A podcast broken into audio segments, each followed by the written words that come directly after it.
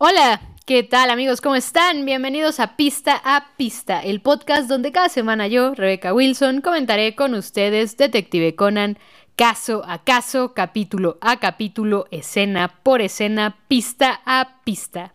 Bienvenidos hoy al caso número 162, capítulo número 162, el primer caso de Shinichi en un avión.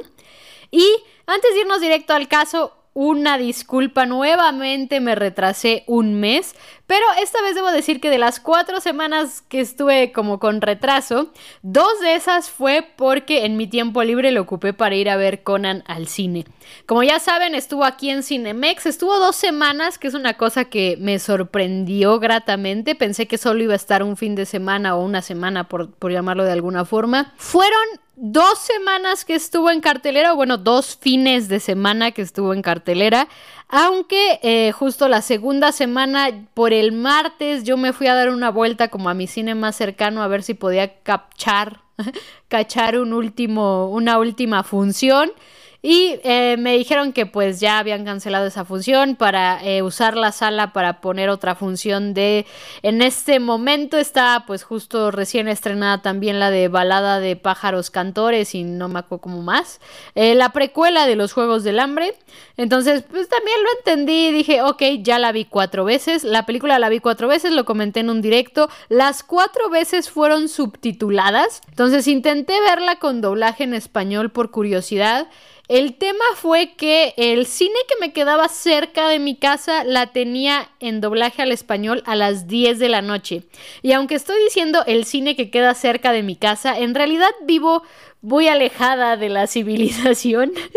o sea, sí hay unos cines, pero justo son unos cines locales, como de, de la alcaldía en Ciudad de México donde vivo. Entonces sí vivo un poco alejada de la civilización, vivo a las afueras de Ciudad de México, más para ponerlo más claro. Y el Cinemex más cercano donde vivo, pues no está tan, tan cerca. Está como unos 15 minutos en automóvil, 20 minutos si hay tráfico. Y entrar a una, función a las 10 de la noche, eh, pues justo me haría salir a las 12 de la noche. Ya no hay transporte público. Y eh, pues justo pedir un Uber eh, no me sale posible porque suelen cancelarme los Ubers cuando, cuando ya es noche y vengo, vengo hacia acá, hacia hacia donde estoy. Entonces, realmente no me salía rentable, eh, monetariamente hablando, ver una versión doblada de la película de Conan a las 10 de la noche por cuestiones de, de transporte. Pero la vi cuatro veces. De esas cuatro veces, tres, solo estuvimos dos personas en la sala, mi mamá y yo.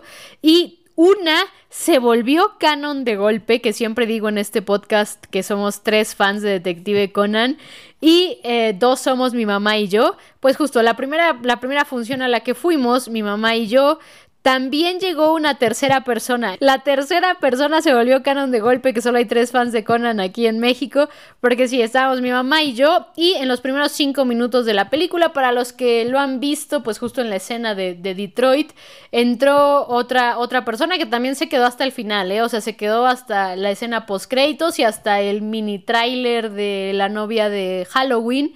Que pues obviamente quién sabe si llegue a México. Ojalá, ojalá la traigan el siguiente año. Yo la iría a ver. Y justo si la estrenan, si la estrenan en la misma época más o menos que estrenaron La Bala Escarlata, hasta iría con la, con la época, con la fecha, ¿no? Si la estrenan por principios de noviembre, por ejemplo, pues les queda perfecto que la película se llame La novia de Halloween.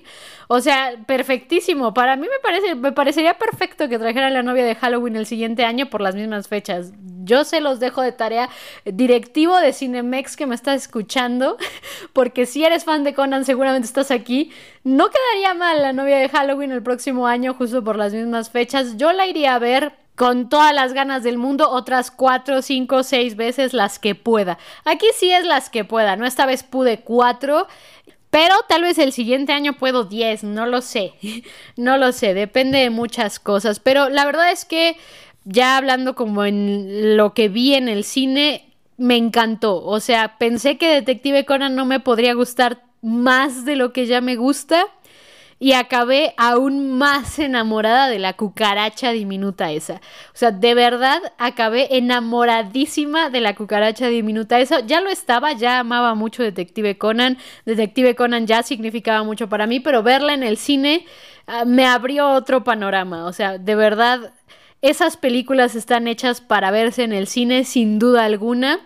Y esta película en particular yo la disfruté muchísimo en el cine. O sea, creo que ahorita si pudiera decir así cuál es mi película favorita de Detective Conan, pues justo diría La bala escarlata porque es la que he visto en el cine y la disfruté muchísimo. O sea, recuerdo que, o sea, mi mamá incluso que no le gusta mucho ir al cine, o sea, no le gusta mucho irse al, al, a los cines a sentar a la butaca y ver la película. O sea, incluso mi mamá salió y dijo, no, qué padre experiencia, ¿eh?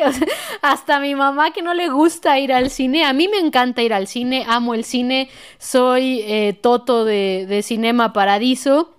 Pero a mi mamá que no le gusta para nada ir al cine, mi mamá salió con, no, qué padre ver, ver Conan en el cine. Entonces, de verdad creo que fue una experiencia muy, muy, muy grata. Y ojalá puedan traer más películas pronto. O sea, ojalá la novia de, de Halloween llegue a México. Ojalá la podamos ver y ojalá el submarino también llegue a México. Esa película le tengo muchísimas ganas. Ya salió el DVD y ya salió una traducción al inglés.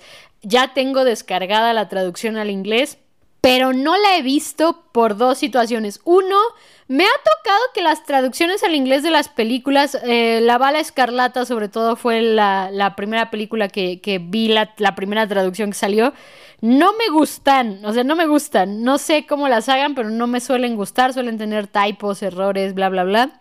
Y curiosamente las versiones subtituladas al español son muy buenas. Entonces, en, un primer, en una primera instancia me quiero esperar a ver qué tanto puedo esperarme más para ver la versión subtitulada al español. Y la segunda razón eh, por la que no la he visto es porque mi madre está de viaje y prometí verla junto con mi madre, entonces eh, voy a alcanzarla en su viaje eh, pronto, entonces pues justo dependerá, ¿no? O sea, si la alcanzo y mi mamá dice esperémonos a los subtítulos en español, los esperamos a los subtítulos, a los subtítulos en español, pero si me dice ya la quiero ver ya ahorita ya, pues justo vamos a ver la versión descargada que ya tengo de la película con eh, subtítulos al inglés, a ver qué tal están, a ver qué tal están. La verdad es que no lo, o sea, revisé el archivo de rápido para ver que todo cargara de acuerdo, o sea, que todo estuviera bien, no fuera un archivo dañado, porque de hecho pasa, me pasa mucho con Conan que si descargo a veces los capítulos que están como por el 400, los subtitulados al español están dañados y los subtitulados al inglés a veces me suele salir que tienen como problemas de, de audio.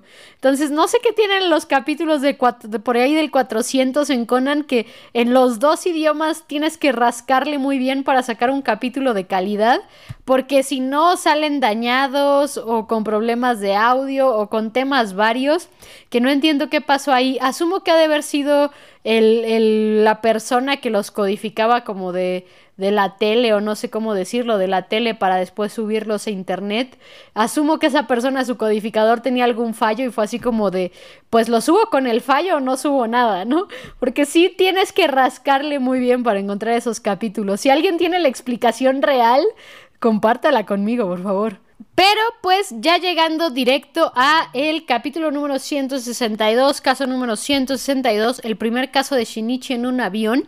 Es un caso eh, que a mí me encanta, es un especial de una hora, es un especial de una hora, y a mí me encanta por eh, simple y sencilla, por dos cosas. Uno, es un caso de Shinichi, entonces creo que todos, todos, todos, todos los fans de Conan de, cierta forma nos emocionamos con casos de Shinichi, sean flashbacks o sean eh, casos presentes de Shinichi. Entonces, una es un caso de Shinichi. Dos, es en un avión. Y si hay algo que me encanta en esta vida, justo son los aviones y los trenes, los dos me encantan. Y los aviones un poquito más, porque tardé muchos años en subirme a un tren, pero avión desde pequeña. Y me encantan. O sea, de hecho, tenía una colección de modelos de avión eh, que todavía la debo de tener en las cajas. Hubo una mudanza y tal, entonces se metieron a las cajas y es de esas cosas que luego en las mudanzas no desempacas.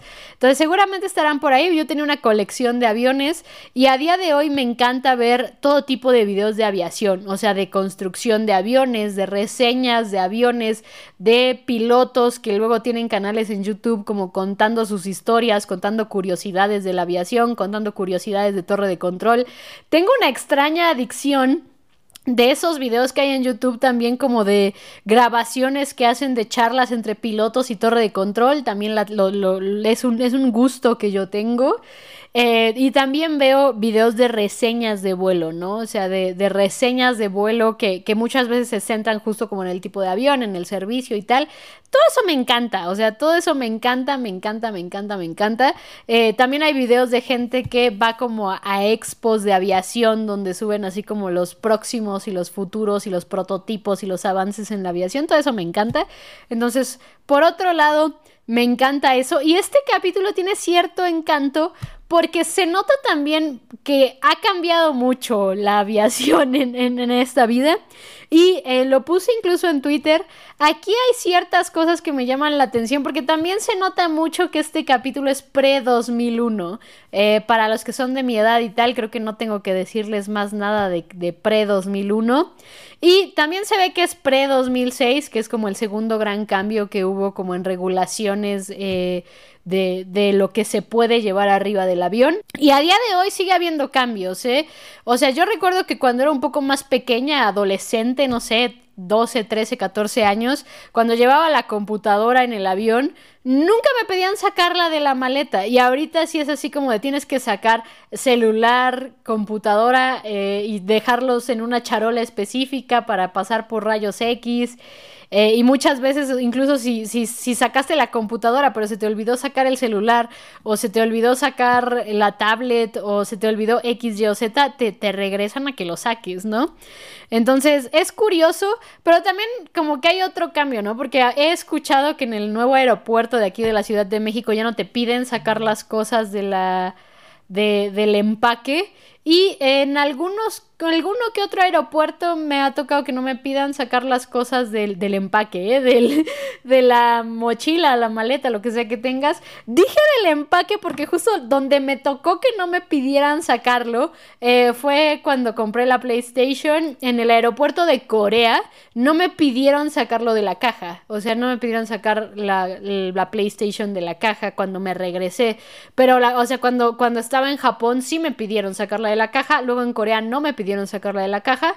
Y eh, después, o sea, era, era un vuelo Tokio, Tokio, Seúl, Seúl, Toronto. En Toronto otra vez lo tuve que sacar de la caja. Entonces, no sé si ahí también dependa de las máquinas y tal, pero, pero me parece también otro cambio interesante en estas dinámicas de, vuelo, ¿no? Pero, ¿a, qué hablaré o por qué estoy hablando de estas dinámicas pre-2001, pre-2006?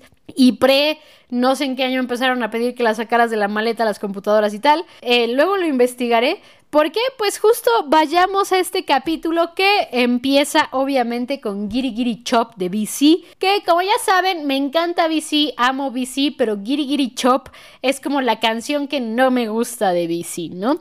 Y empezamos este capítulo con eh, justamente un enfoque a un avión, los niños viendo por la ventana del aeropuerto y Mitsuhiko es yo, eh, siendo totalmente un aviation geek, hablando precisamente de las características del 747 al que se iban a subir, ¿no? Aquí obviamente vemos que Kogoro se está quejando, así como por qué tengo que ser yo el niñero de los niños y Ran dice que pues ayer él estaba emocionado por ver a chicas guapas en la playa y que debería de ser un poco agradecido porque fue el profesor el que se ganó el viaje. Pero pues cuando Kogoro pregunta dónde está el profesor, aparece Conan diciendo que el profesor se enfermó y pues no va a poder ir, ¿no? Está, está enfermo. Y cuando los niños preguntan por Jaibara, este Conan menciona que Jaibara se quedó a cuidar al profesor. Y aquí hay lo que TMS me robó nuevamente. TMS roba una escena muy interesante porque recuerden que para este tiempo algo que se sabe en Desperate Revival ya estaba ahí, ¿no? Ya estaba ahí, de hecho estábamos muy cerca de Desperate Revival. Entonces, eh, Ran sabe algo.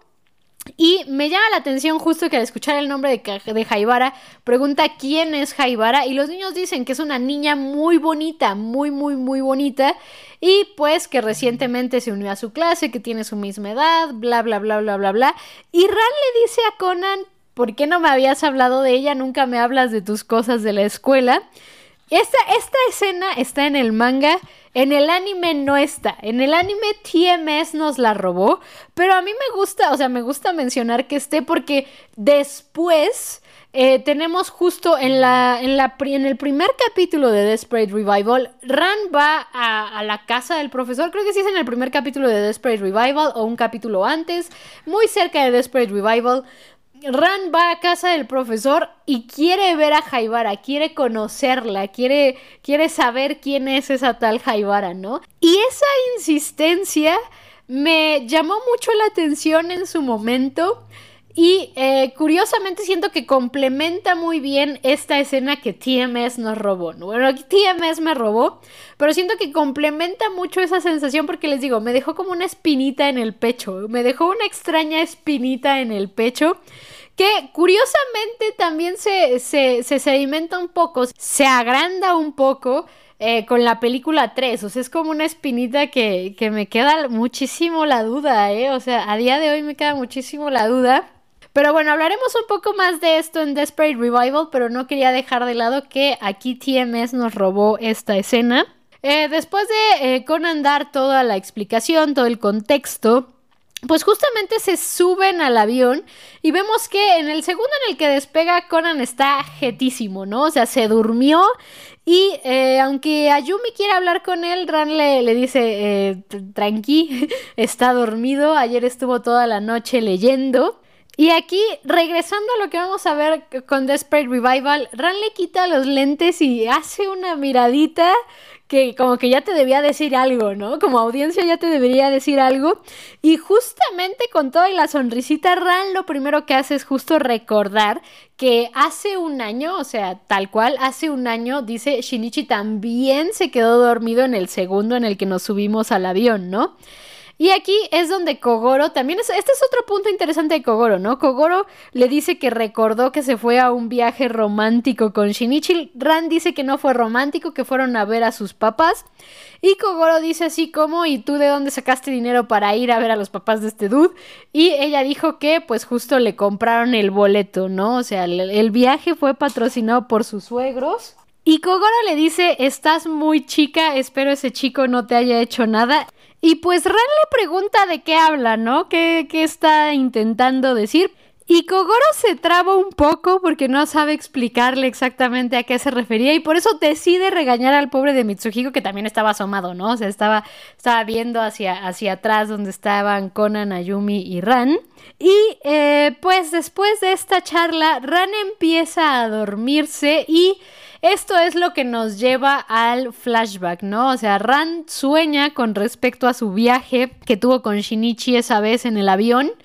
Y pues justo eso nos lleva al flashback, donde aquí va mi primer comentario. O sea, recuerdo que la primera vez que vi este capítulo tuve que buscar, tuve que buscar porque eh, pues justo lo que despierta a Ran de su sueño en el flashback del avión es que un hombre eh, le reclama a otro hombre que pues no se puede fumar, está prohibido fumar en ese vuelo, entonces le haría un favor que apagase el cigarro.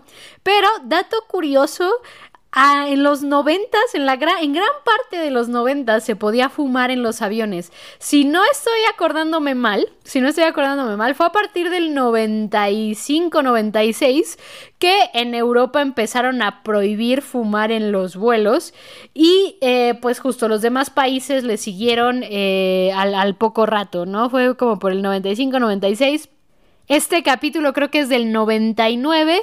Entonces me entró curiosidad, así como cuánto se prohibió en Japón fumar en los vuelos, tal cual, eso fue lo que busqué.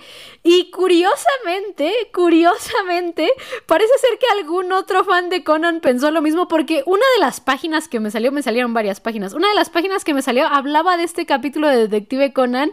Aparentemente este capítulo en el manga salió antes de que se prohibiera fumar en los aviones.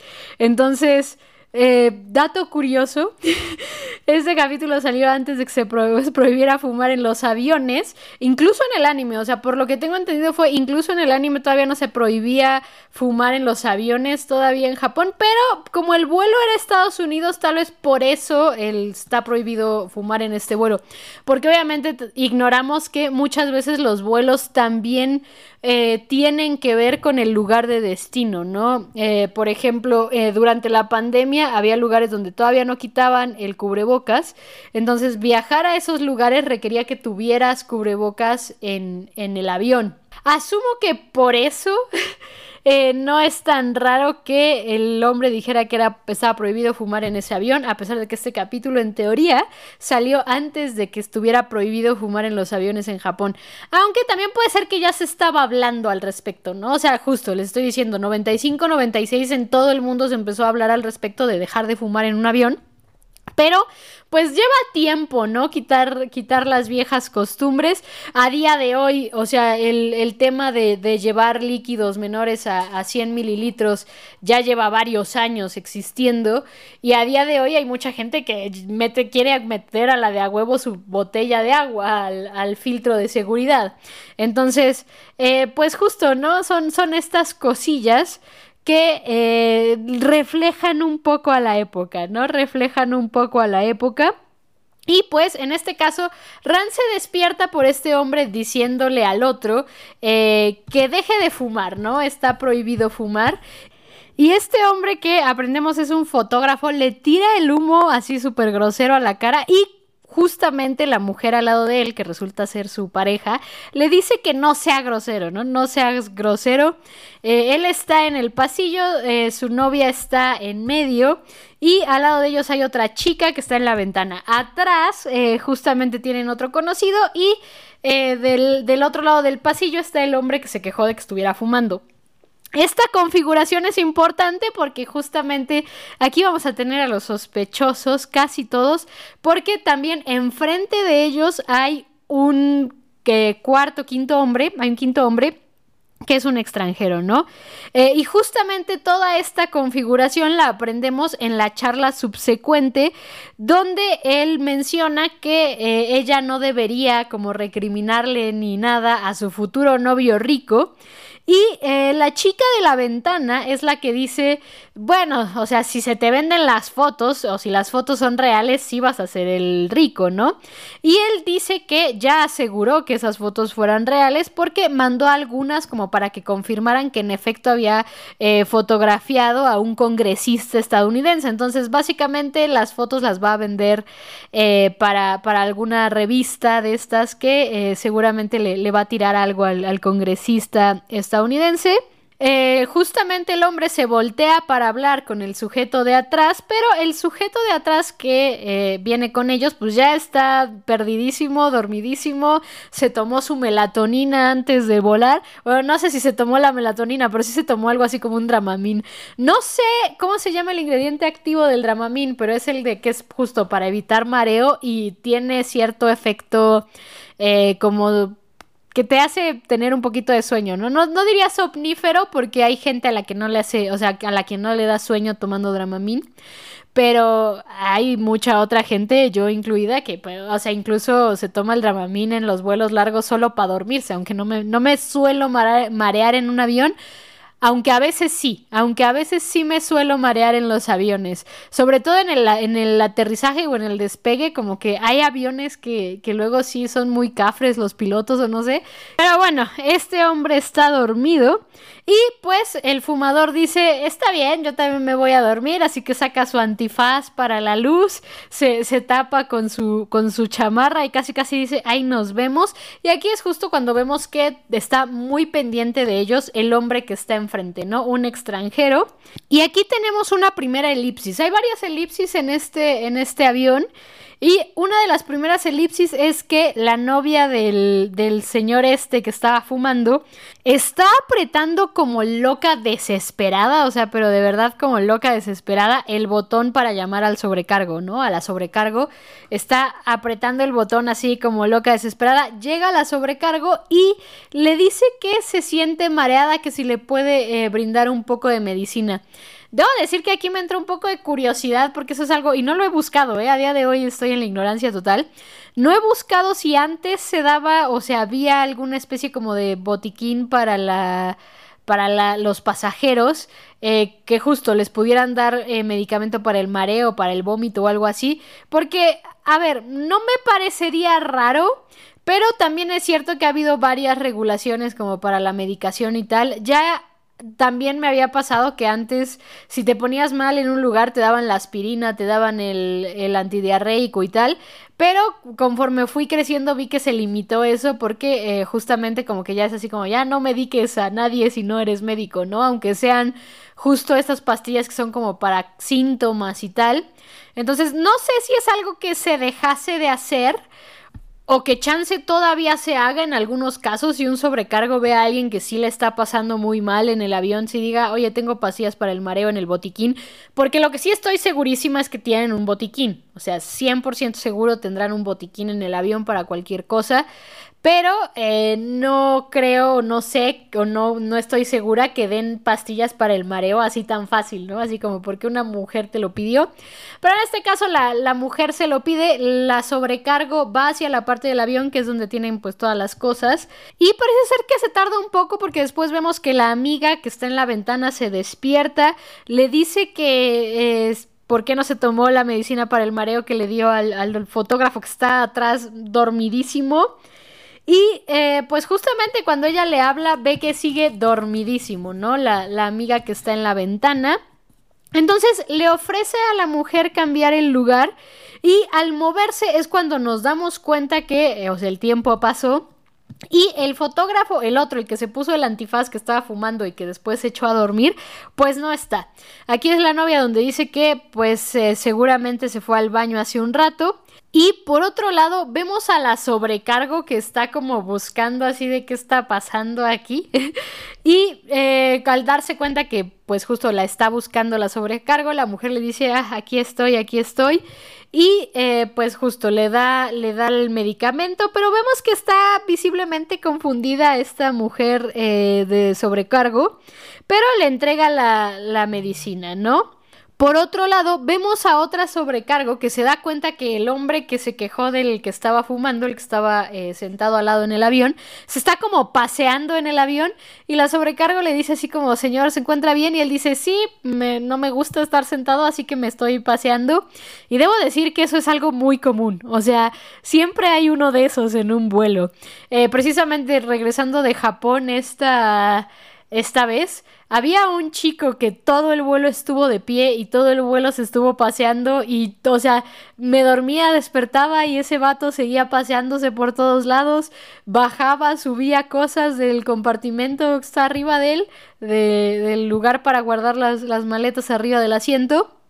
Eh, y dije, wow, este chico, no sé si se pone muy nervioso tiene mucha energía, pero estuvo todo el vuelo de pie, o sea, todo el vuelo de pie y todo el vuelo paseándose por todo el avión. Y de hecho, en algún punto sí la, la sobrecargo a él, también le dijo así, ¿estás bien? Y él le dijo, sí, sí, sí. O sea, y lo sé porque justo, o sea, estaba enfrente de mí, o sea, su asiento de él estaba enfrente de mí y pues se paseaba constantemente cerca de su asiento.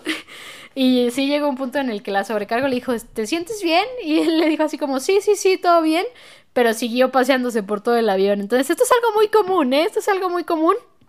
No es la primera vez que me pasa en este vuelo que, que venía de Tokio, de regreso de Tokio. No es la primera vez que me pasa.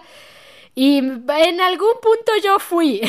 En, un vuelo que también fue un vuelo largo, eh, hicimos una escala técnica. Cuando, cuando son escalas técnicas, sueles no salir del avión. Te quedas en el avión y las escalas técnicas suelen ser de una a dos horas, pero sin salir del avión. Y yo me o sea, en, en, ese momento yo, yo fui el señor de este capítulo. O sea, yo me levanté y me puse a pasear por todos lados.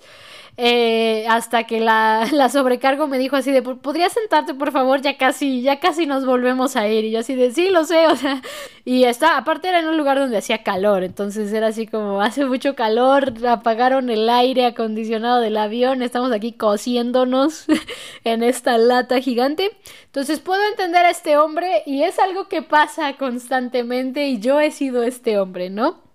Pero pues eh, después de este momento tenemos otra elipsis donde vemos que hay un hombre que eh, se ve que está como un poco, eh, se ve, yo creo que estaba ebrio, pero está sonrojado y está tocando insistentemente la puerta del baño, ¿no? Aquí es donde la sobrecargo se acerca y le dice qué, qué está pasando aquí, porque estás tocando así la puerta. Y él dice que pues ya lleva a alguien ahí adentro un buen tiempo, ¿no? Es así como ya se tardó mucho. Y aquí la sobrecargo abre la puerta desde afuera. Eh, creo que es algo que no mucha gente sabe porque sí he visto que cada vez que alguien lo dice se sorprenden, o sea, sea en algún video como de datos curiosos del de, el avión y tal. Y en Twitter también lo he visto porque sigo varias cuentas de pilotos y de aviación y tal. Y he, he visto que siempre sueltan ese dato y siempre hay gente que se sorprende. El baño del avión se puede abrir desde afuera. Hay diferentes mecanismos por los que un baño de un avión se puede abrir desde afuera, pero todos los baños de todos los aviones donde se suban se pueden abrir desde afuera. Es parte del protocolo de seguridad de los aviones que un baño se puede abrir desde afuera. Esto ha sido desde siempre. Y eh, pues precisamente este baño en particular de este avión donde estaban volando Rani Shinichi esa vez se podía abrir eh, desde afuera como, eh, como picándole con una pluma y jalando, ¿no? Les digo, hay varios mecanismos. Ah, creo que ahorita en estos años el más común es que la manija de, afuera tiene como un compartimiento secreto que lo mueves y, lo jalas desde afuera y ya se abrió. Pero eh, también he visto videos justo de otro tipo de aviones que tienen este tipo de mecanismo para abrir la puerta desde afuera, ¿no? O sea, le, metes la pluma, le metes un, un piquito le jalas y, se abre, ¿no? Entonces la sobrecargo abre el avión y pues vemos que hay un cadáver, ¿no? Hay, hay un cadáver. Y eh, pues después de ver el cadáver vemos que se está anunciando en el avión que un pasajero entrecomilladamente se puso mal y que si hay algún doctor en el avión pues que por favor se presente. Eh, curiosamente he visto varios videos de este tipo de cosas de qué pasa si se muere alguien en un vuelo. Les digo, es que soy muy geek de la aviación. soy, soy, o sea, es casi como Shinichi a Holmes, yo de la aviación.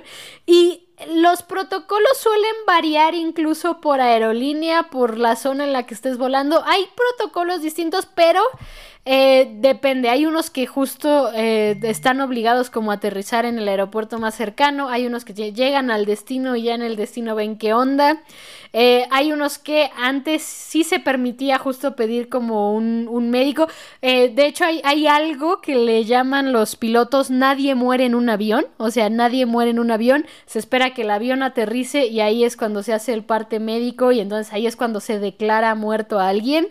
Pero, o sea, es, muy común que escuches eh, que, que, gente que sabe de aviación menciona a él, nadie muere en un avión porque justo tienes que esperarte a que aterrice, se haga todo un protocolo específico y entonces ese alguien ya está muerto, ahora sí. Por eso nadie muere en un avión. Pero justamente, ¿no? En este caso están buscando un médico y Megure se da cuenta que pues la situación no, no, no parece ser de un médico, entonces preguntas qué es lo que sucede y se presenta justo como un oficial de policía, ¿no?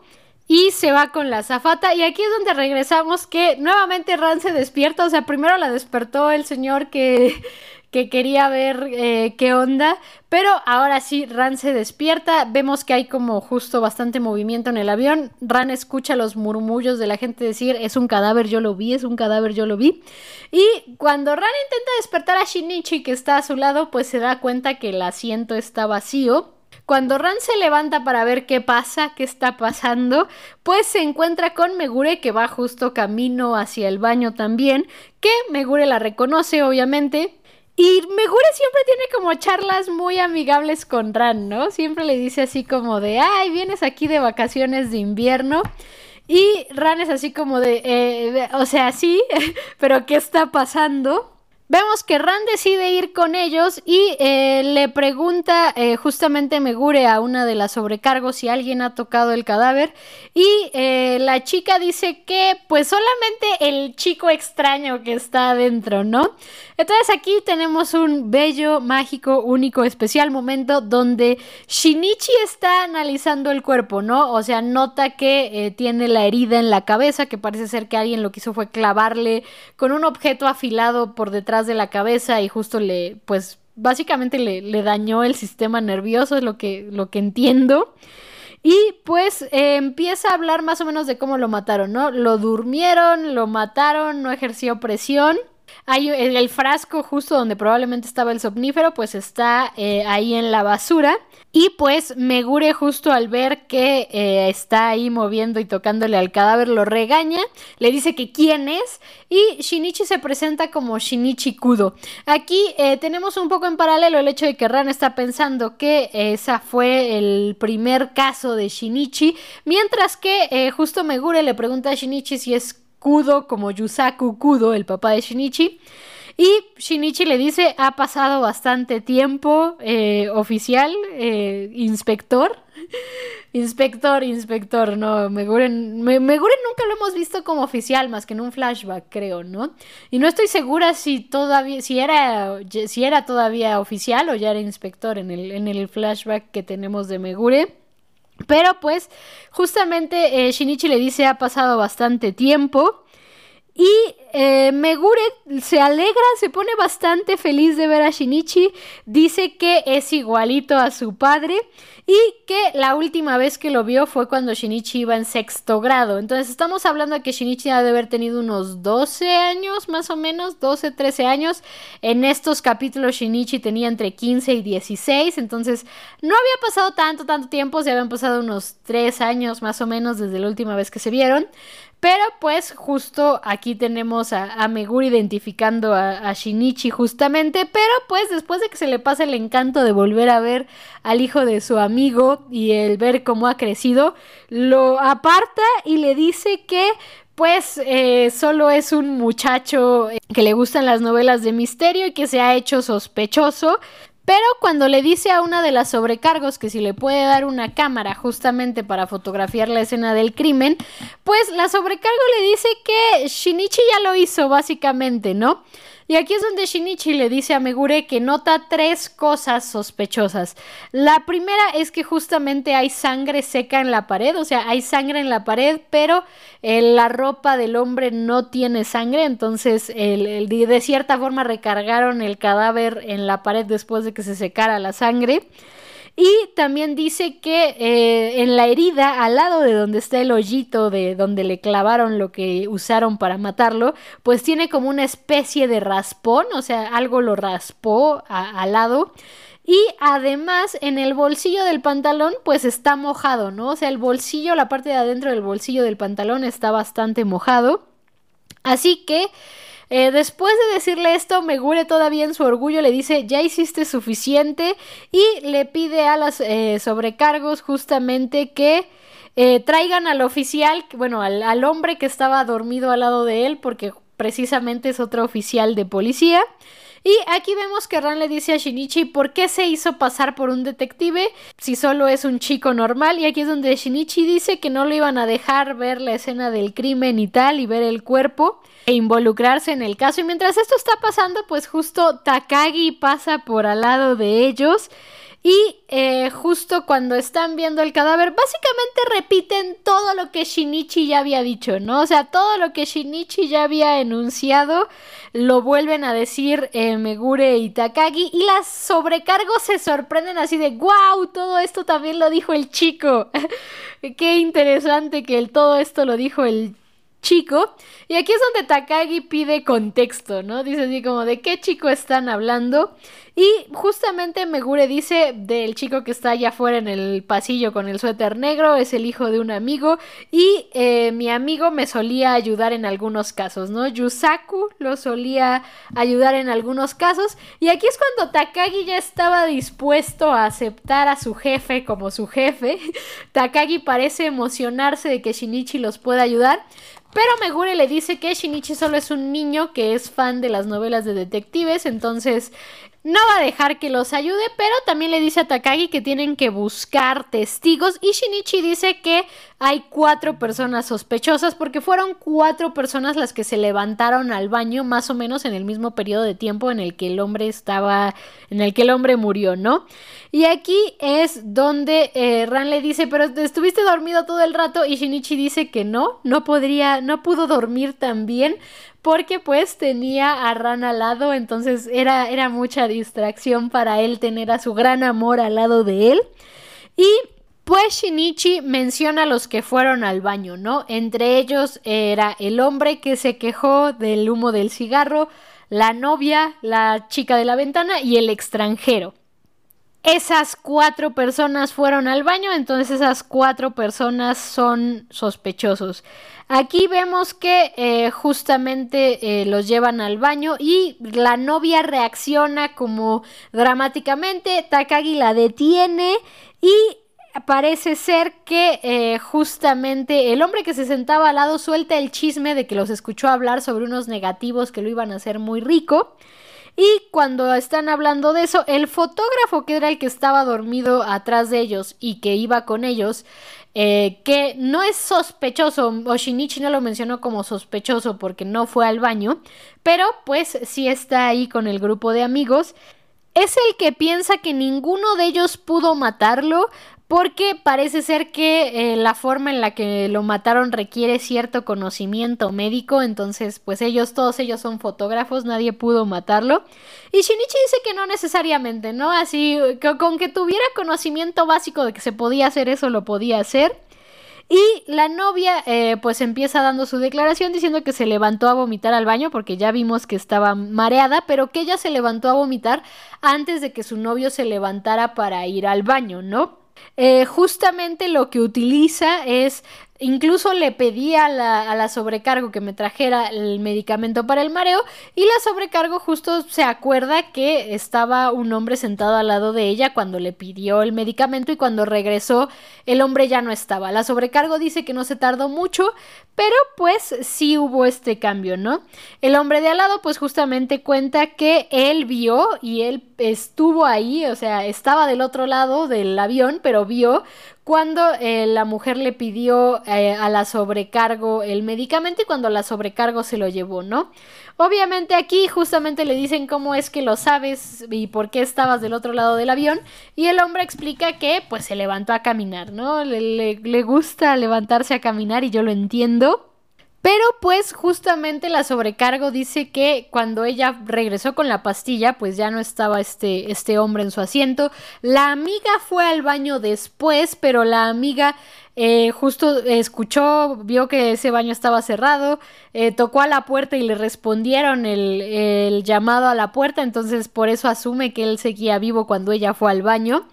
Y por otro lado también el fotógrafo que, que, estaba sentado atrás de ellos dice que él no es sospechoso porque pues él estuvo durmiendo todo el rato, pero aquí el chismoso señor de al lado confirma que cuando él vio justamente a la sobrecargo llevarle las pastillas, él no estaba en su asiento, el asiento atrás de él estaba vacío.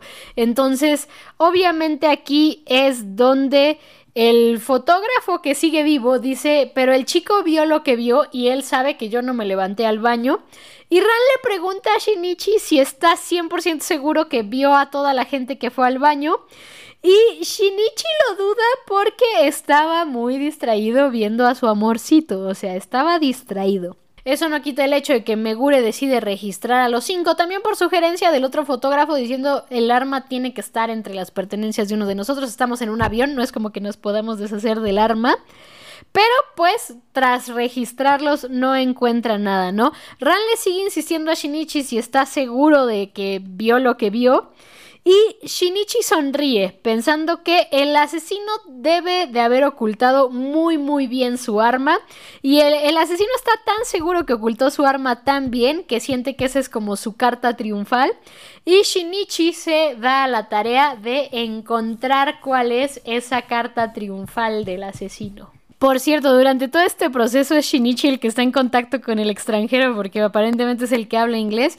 Pero pues después de revisarlos y que no pasa nada, pues Shinichi le dice a Megure que vuelvan a revisarlos otra vez. Y aquí ya vemos, ya sin la elipsis, qué es lo que tiene cada uno en sus pertenencias. Y parece ser que ninguno tiene nada que haya podido matar a este hombre, pero debo decir que me causó justo curiosidad sus momentos pre-2001, porque eh, una de los, eh, de los que están ahí traía tijeras y agujas, traía un, un estuche de costura, ¿no? Con tijeras y agujas.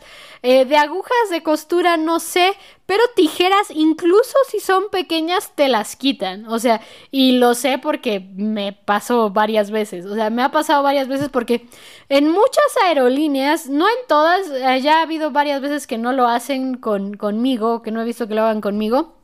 Pero ya me ha tocado en varias aerolíneas que te, aparte de, de, si tu maleta trae un candado o no trae un candado, ellos te ponen como una cintita de plástico de esos duros. Es que no sé cómo se llaman esas cintitas, pero te ponen esa cintita como para que tu maleta no se abra, ¿no? Así como para nada.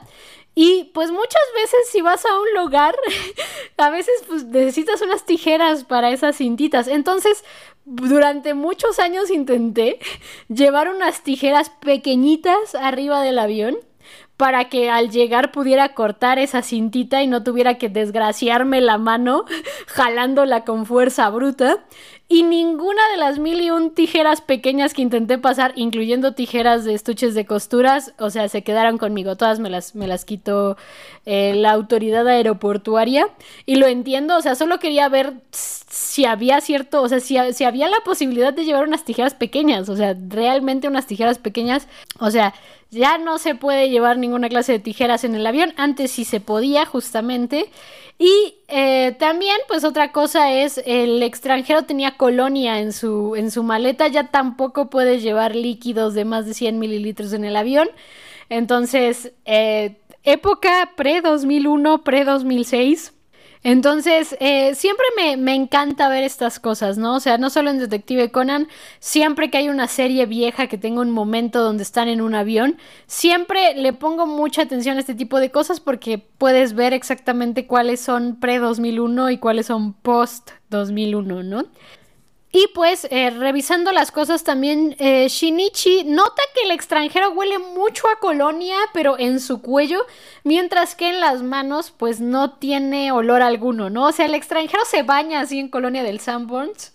no sé por qué en mi cabeza el extranjero huele a colonia del Sanborns, pero en, el extranjero se, se baña así en colonia, pero por alguna extraña razón sus manos no huelen, ¿no? Y dentro de las pertenencias del extranjero también encuentran una chequera. El extranjero dice que la tiene ahí porque iba a comprar arte, pero al final no la compró. Y en el caso del el otro fotógrafo, tiene unos negativos que parece ser que creen son los que tenía el otro sujeto y que eh, justamente los robó para, para poder él quedarse con el dinero, pero el fotógrafo dice que no es cierto, que esos negativos son de él y que la realidad era que las fotos del otro sujeto eran mejores, ¿no? Lo que él quería era que quien fuera que fuera a comprarle las fotos, pues ofrecerle él aparte un paquete con las suyas es la versión barata de sus de las fotos con un poco menos de calidad y pues ver si también podía rascar un poco de dinero, ¿no?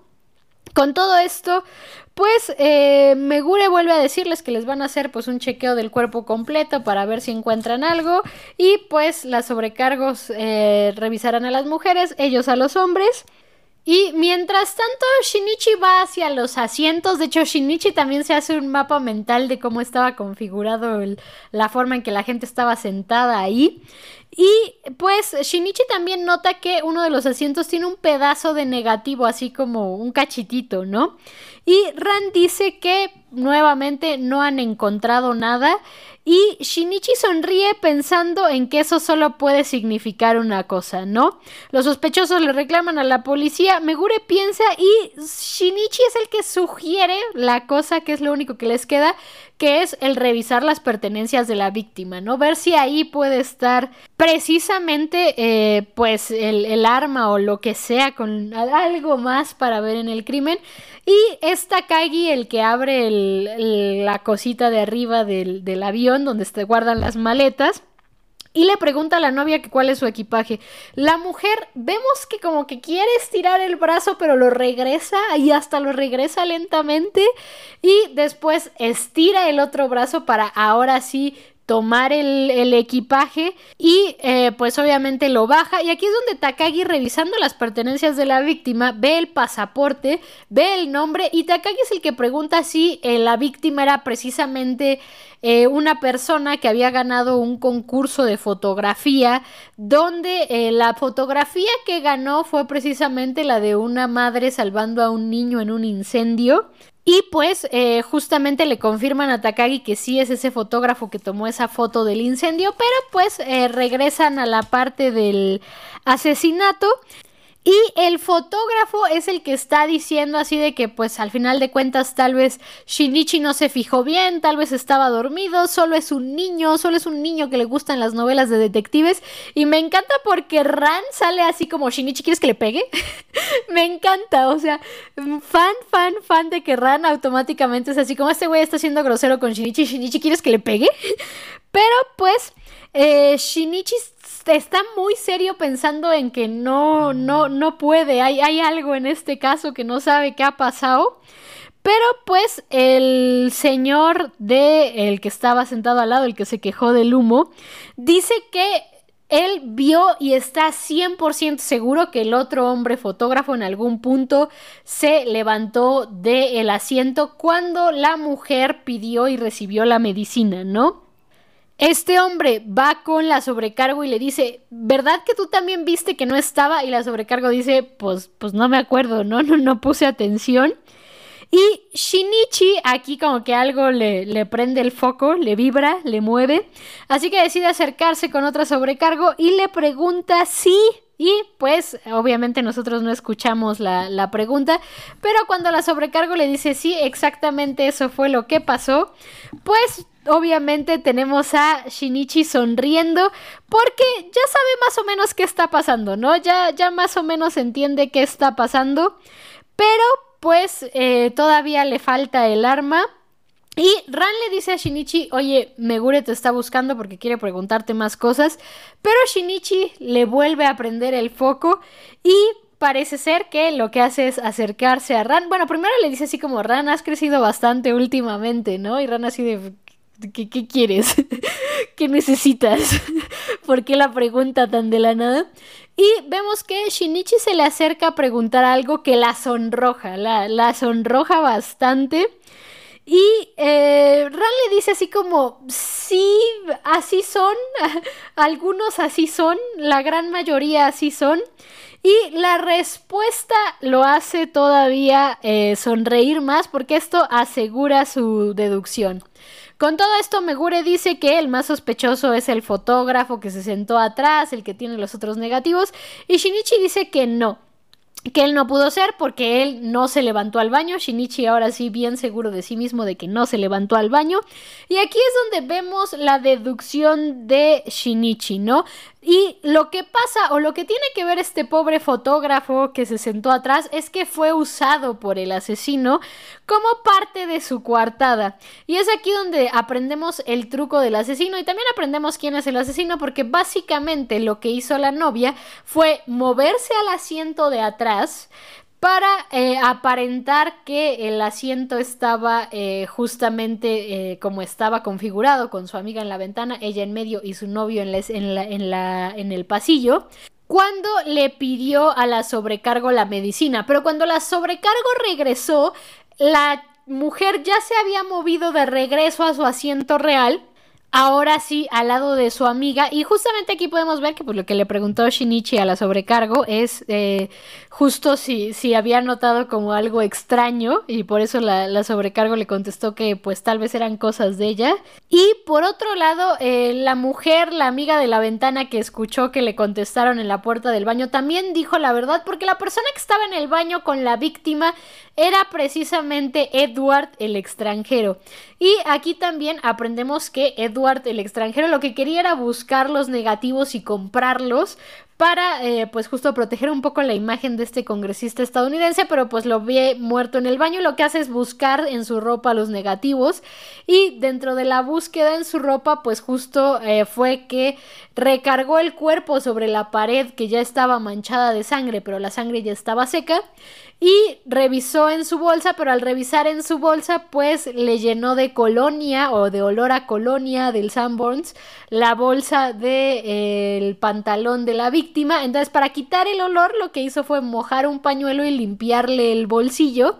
Y por eso el bolsillo está mojado, ¿no? Entonces, dos de las tres cosas raras que vio Shinichi en el cuerpo, que es la sangre seca en la pared y la bolsa mojada se explica porque el extranjero estuvo adentro buscando los negativos de las fotos para eh, poder comprar, bueno, porque se los pensaba comprar, pero pues justo como lo mataron, pues los buscó para ver si los encontraba y ya de paso se los quedaba de gratis, no, no gastaba. Y justamente eso hizo que el cuerpo estuviera recargado en la pared con, con sangre y no se manchara.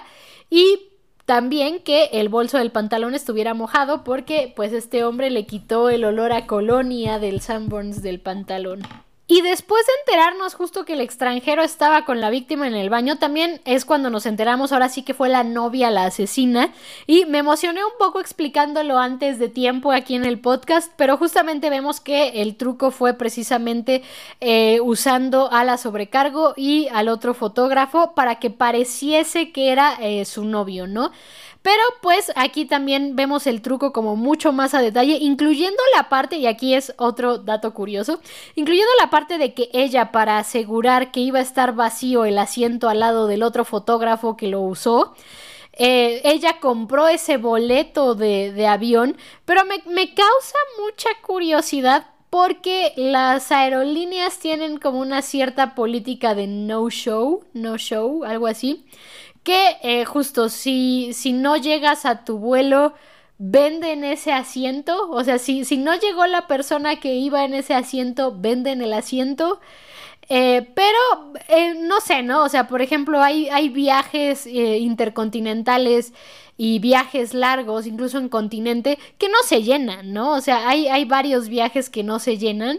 Entonces, Asumo que en esos casos, si compras un boleto al, lado de tu asiento, eh, pues es raro que suceda lo del no show, ¿no? O sea, no show, entonces vendo el boleto extra, o el boleto que quedó como no show. Eh, pero, pues justamente asumo que ha de ser más difícil vender un no show en los, en los intercontinentales o en los vuelos eh, internacionales en general. Asumo que ha de ser difícil. No creo que sea imposible porque estoy segurísima si un vuelo va atascado a Chicago, eh, si hay sobreventa y hay un no show, pues justo a los de sobreventa los, los metes en ese, en ese vuelo. Y de hecho, o sea, está como muchos pilotos dicen que hay muchísimos no show en, todos los vuelos. O sea, es más difícil que un vuelo se te atasque y tengas que compensar a los pasajeros con los que sobrevendiste. Y justamente es difícil que pase eso porque es demasiado común el no show. O sea, es muy común el no show en los aviones. Entonces, me causa más o menos curiosidad porque eh, ese vuelo se ve que no estaba tan lleno tampoco. O sea, se ve que iba lleno, pero no tan lleno. Pero eh, justamente eh, esta idea del no show y vender el, el, asiento o usar los que sobrevendiste justo para, para compensar ese no show es muy común en vuelos nacionales, al menos aquí en México, y asumo que tal vez en vuelos europeos internacionales también ha de ser común, o sea, como vuelos dentro de la Unión Europea que son muy baratos y tal, tal vez también es muy común que haya no show y haya sobreventa, ¿no?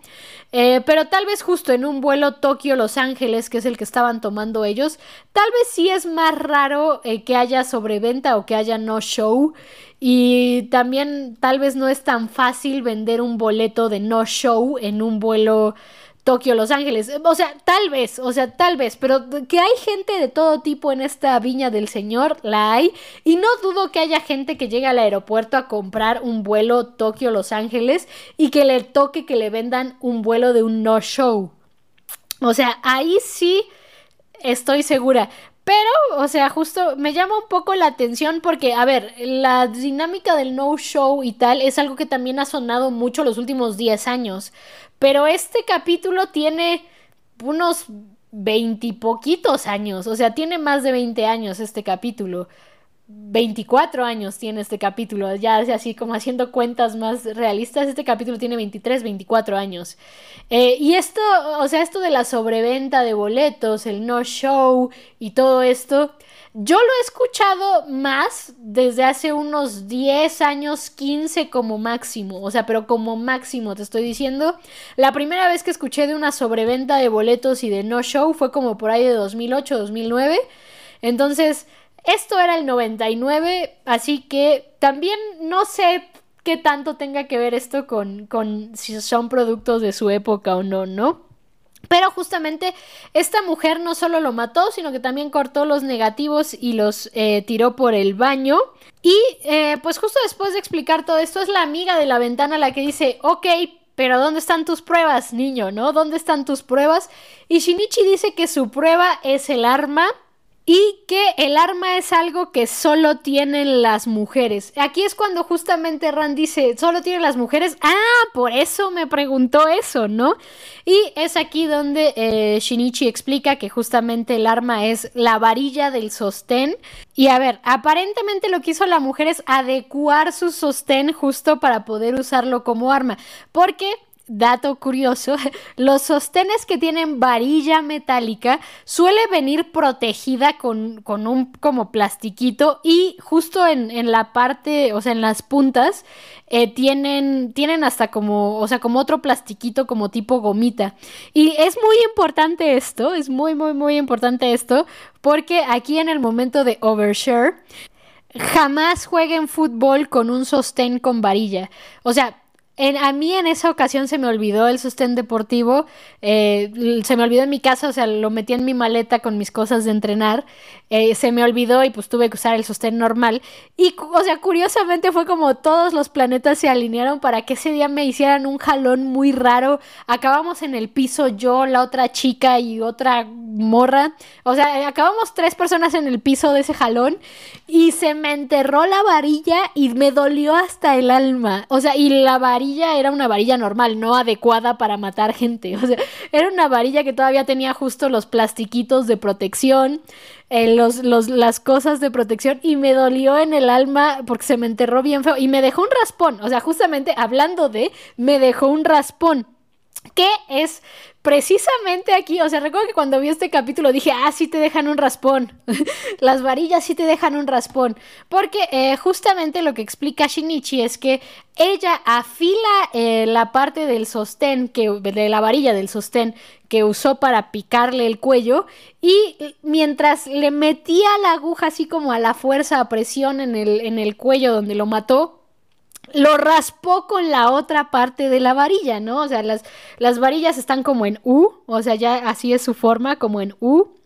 Entonces, justo, o sea, mientras le enterraba el cacho de varilla adaptado para asesinar, el otro cacho lo raspó. Y sí raspan. Eso sí lo sé por experiencia, a ver si te dejan un raspón. Y justo, si, si, sucede durante una colisión jugando fútbol, te dejan un raspón feo. un raspón realmente feo. Pero bueno, justamente así es como esta eh, mujer lo mató. Parece ser que eh, justamente ya con esto la mujer confiesa que en efecto si la registran van a encontrar la varilla, el arma y tal. Y confiesa por qué lo mató. Y precisamente hablando de esta fotografía con la que ganó el premio, eh, dice que ella se enamoró de esa fotografía porque él fotografió el incendio donde murió justamente su hermano. ¿Hermano o hermana? No, no entiendo si puse hermano o hermana. o sea, puse hermano, pues, pero parece una A. No sé si es hermano o hermana, pero el incendio mató a su familiar y eh, pues ella cuenta que viendo ya después las fotos que él tenía del incendio, tenía fotos incluso antes de que el incendio sucediera. Y aquí es donde aprendemos que este eh, fotógrafo, si se le puede llamar a alguien que justamente en vez de esperar a estar en el momento adecuado para tomar la foto adecuada, lo que él hacía era generar el momento adecuado. Lo que se puede decir que básicamente este hombre provocó el incendio que hizo que tomara la foto que ganó el premio, ¿no? Entonces, el hombre de cierta forma era, era de cuidado, pero debo decir, me causa curiosidad porque estoy casi segura que en algún lado alguna vez escuché de alguien que hacía lo mismo, pero in real life. Y no dudo que haya, haya momentos en donde un fotógrafo cree eh, la situación y el momento para, para mandar fotos a concurso. Eso no tengo duda alguna de que suceda, pero no creo que no creo que lleguen a esos extremos. Aunque les digo, me suena que he escuchado que algo así ha pasado in real life. O sea, me suena. No sé si a ustedes también les suene, pero me suena que ha pasado, ¿no? Pero pues también dice que está un poco decepcionada, que eh, ella se esforzó tanto en pensar eh, en un arma que no pudieran encontrar. Y parece ser que Shinichi la encontró. Y Shinichi dice que pues él notó que cuando iba a bajar la maleta pues no levantó bien el brazo y fue justamente porque se dio cuenta que se podía picar. Y por experiencia propia, no se piquen, no se piquen con las varillas. Y ahí les digo, o sea, yo estoy hablando desde alguien que tenía, o sea, tenía su varilla bien, no estaba adecuada para matar a nadie y me raspó feo. Este, entonces, pues justamente, ¿no? O sea, su error fue que al intentar levantar el brazo se dio cuenta que se podía picar con la varilla, entonces mejor levantó el otro brazo. Pues ese error tan simple es el que hizo que se diera cuenta que había algo raro con ella, ¿no? Y pensar en la posibilidad de que fuera justo la, varilla del, del sostén, eh, pues el arma, el arma, ¿no? El arma asesina. Con esto se cierra el caso, pero Shinichi le pregunta a Megure por qué están volando a Los Ángeles y tengo un poquito de curiosidad, porque en una versión dice que van a atrapar junto con la Interpol a un asesino serial japonés que anda suelto. Y esto es importante, esto es muy, muy, muy importante. Y la otra, o sea, y la otra es que iban a recoger a un criminal que había atrapado la Interpol y que era japonés. Eh, ¿Por qué digo que es importante? Porque en la primera versión nos conecta con algo. O sea, los que ya están eh, al corriente con Conan o los que han visto más allá del 345, los que han visto más allá del 345 ya saben con qué nos podría conectar esa traducción. La de hay un asesino serial que anda suelto, es japonés y vamos a colaborar con la Interpol. Eso, eso te cambia totalmente el panorama a la otra versión que eh, yo vi traducida, que es vamos a recoger un criminal japonés que capturó la Interpol. Son dos cosas totalmente distintas y una te conecta con algo y la otra no. Ahora, que muchas veces los traductores buscan conectarlo o creen que el diálogo conecta con, Puede ser, o sea, puede ser que el traductor del capítulo que puso vamos a ayudar a la Interpol a encontrar un asesino en serie japonés que anda suelto, puede ser que esa persona, como ya tenía el contexto de más adelante, pensó seguro está relacionado con eso, mientras que la otra traducción eh, que tal vez no estaba tan familiarizada con lo que se viene después, pues lo tradujo tal cual y lo tradujo como vamos a recoger un criminal. Y entonces mi pregunta aquí es, ¿cuál es la traducción correcta?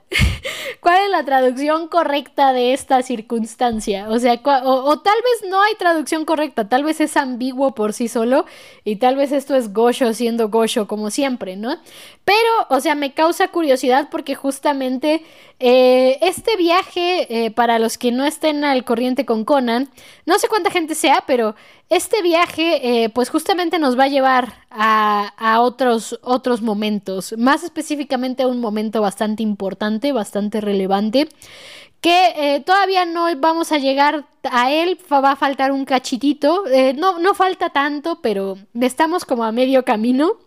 Entonces, este viaje a, Estados Unidos de Shinichi y Ran es muy importante, tanto para Shinichi y Ran como pareja de Detective Conan, como para la historia principal. De hecho, o sea, esta es una de las cosas más brillantes que ha hecho Gosho. Y eh, es algo digno de recordar cómo es que fue hilando todo y cómo es que se ha ido hilando todo a partir de este caso del asesinato en un avión. El primer caso de Shinichi en un avión. Entonces, me parece algo muy, muy relevante que destacar, pero nos vamos al ending Free Magic, que de verdad no me gusta, o sea, no puedo con Free Magic. Y lo peor es que es largo, o sea, dura bastantes capítulos, porque hay endings muy buenos como Pilgrim, que en Conan están dos capítulos, y hay endings que Free Magic que dura un montón. Pero bueno, después de Free Magic, regresamos del flashback eh, con Kogoro escuchando a Ran hablar de lo que le dijo Shinichi esa vez en el avión sobre su sostén. Y parece ser que las palabras de Shinichi fueron como déjame ver si tu sostén tiene uno de esos alambres de metal. parece ser que Shinichi le preguntó de la peor forma posible a Ran. Y obviamente cuando, cuando dice esto, Kogoro Kogoro dice, ¿qué te hizo ese muchacho? ¿Qué te intentó hacer ese muchacho? Rand sigue hablando entre sueños y diciendo, esto podría considerarse abuso, que no sé qué. Y Kogoro así de, dime qué te hizo ese muchacho. Y pues eh, Conan pensando, está soñando en ese, está soñando con esa vez, ¿no? Está, está pensando en esa vez. Y aquí termina este bello capítulo número 162. 162, esperen, ya cerré el cuaderno. 162 de Detective Conan. El caso de Shinichi en un avión. El primer caso de Shinichi en un avión, un caso que me encanta, me fascina.